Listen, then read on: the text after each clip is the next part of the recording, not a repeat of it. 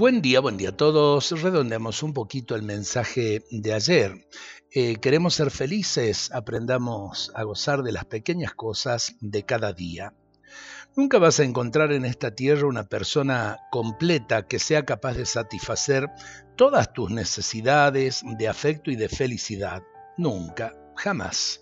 Nadie podrá darte eso, te lo aseguro con certeza. Mejor trata de aprender a recibir y aceptar con gratitud lo que te toque. Entrégate a lo que la vida te ofrezca sin permitir que la insatisfacción te domine. Está bien luchar para mejorar las cosas y ser más felices, pero hay un secreto que no conviene olvidar. La vida nos ofrece un poco de cada cosa, una sabia combinación.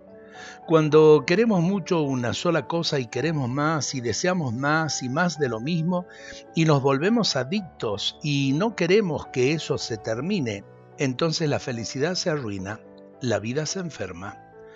Una vida sana significa un poco de cada cosa un tiempo para cada cosa y un tiempo para otra.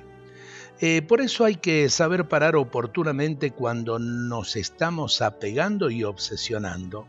Es muy saludable tomar conciencia y detenernos cuando comenzamos a pedirle a una cosa, a una persona, un éxtasis infinito de placer y nos estamos yendo al extremo. No hay que olvidar que las cosas de esta tierra no son divinas. Y es verdad, eh, cada uno aprenda a encontrar la felicidad, la alegría, insisto, en las pequeñas cosas de cada día.